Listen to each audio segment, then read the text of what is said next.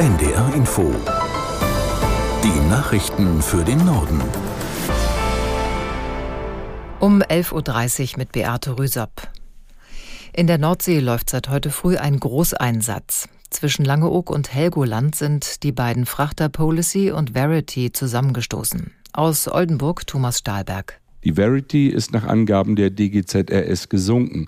Ein Besatzungsmitglied konnte gerettet werden. Die restliche Crew gilt als vermisst. Wie viele Menschen an Bord waren, ist noch unklar. Nach den Vermissten wird mit Schiffen, Hubschraubern und Flugzeugen gesucht. Auch das Kreuzfahrtschiff Jona bleibt in der Nähe, um gegebenenfalls Verletzte aufzunehmen.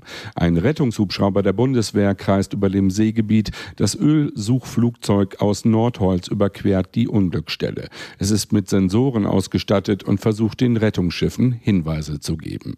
Die Ursache ist noch unklar. Auf den Inseln hieß es nur, hier ist dichter Nebel. Außerdem herrschte draußen auf der Nordsee nach Behördenangaben Windstärke 6. Es gab drei Meter hohe Wellen.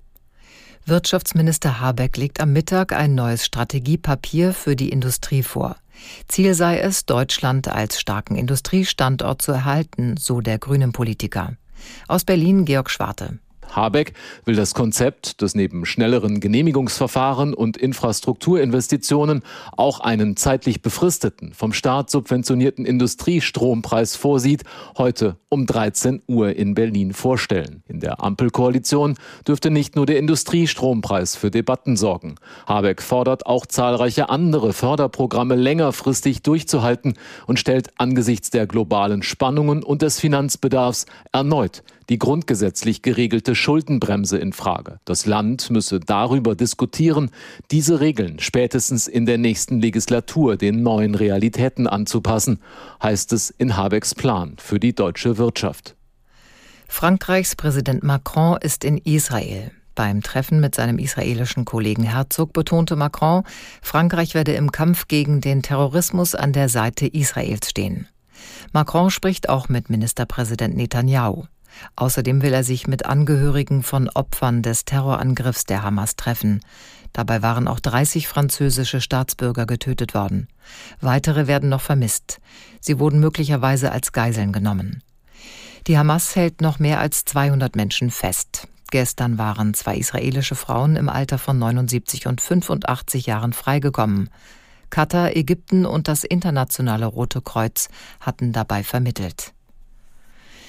Die EU-Kommission will die Windkraft in Europa weiter vorantreiben. Die Behörde legt dafür heute einen Aktionsplan vor. Aus Brüssel Jakob Mayer. Damit die EU ihre Nachhaltigkeitsziele schafft, muss sie die Windkraftnutzung bis 2030 um mehr als das Doppelte ausbauen. Das will die Kommission erreichen, indem sie in Absprache mit den Mitgliedstaaten Genehmigungsverfahren vereinfacht.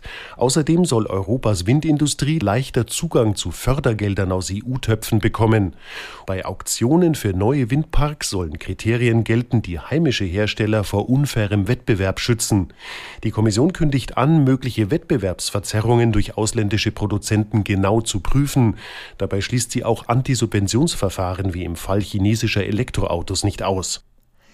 Die weltweite Zerstörung von Wäldern hat im vergangenen Jahr offenbar zugenommen. Verschiedene Organisationen, unter ihnen die Umweltstiftung WWF, haben dazu eine Untersuchung veröffentlicht. Aus der NDR Nachrichtenredaktion Miriam Nissen. Wälder von einer Fläche fast so groß wie Bayern wurden im vergangenen Jahr auf der Welt zerstört. So steht es in den Ergebnissen der Untersuchung. In Zahlen heißt das, 6,6 Millionen Hektar Wald sind 2022 verloren gegangen. Das seien vier Prozent mehr als noch im Jahr davor. Fast alle betroffenen Flächen liegen demnach in tropischen Regionen. Hauptgründe seien Land- und Forstwirtschaft, Straßenbau und Brände. Und in dem Wald, der übrig bleibt, würden immer weniger verschiedene Tiere leben und Pflanzen wachsen. Etwas Positives steht aber auch in der Studie. Immerhin seien 50 Länder auf der Welt auf dem Weg dahin, Abholzungen zu beenden, unter anderem Brasilien, Indonesien und Malaysia. Länder mit Regenwäldern. Und die gelten als große CO2-Speicher und sind damit wichtig für den Kampf gegen den Klimawandel.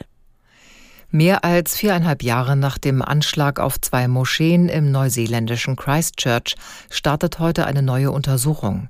Ziel sei es, Antworten auf noch offene Fragen der trauernden Familien zu finden, sagte die Leiterin der Untersuchung. Sie soll unter anderem aufarbeiten, wie die Rettungskräfte nach der Tat reagiert haben und ob der Täter direkte Hilfe von einer anderen Person erhalten hat. Ein rechtsextremer Australier hatte bei dem Anschlag 51 Menschen erschossen und 50 weitere verletzt. Er war danach zu lebenslanger Haft verurteilt worden, ohne Möglichkeit auf vorzeitige Entlassung. Jeder Deutsche hat im vergangenen Jahr durchschnittlich monatlich 260 Euro gespart. Nach Angaben des Statistischen Bundesamtes entspricht das etwa 11 Prozent des Einkommens. Im Vergleich zu anderen Industriestaaten haben die privaten Haushalte in Deutschland damit eine der höchsten Sparquoten. Sie liegt nach Angaben der Organisation für wirtschaftliche Zusammenarbeit und Entwicklung in Italien bei nur etwa zwei Prozent und in den USA bei knapp vier Prozent. An der Spitze steht die Schweiz mit 18,4 Prozent. Das waren die Nachrichten.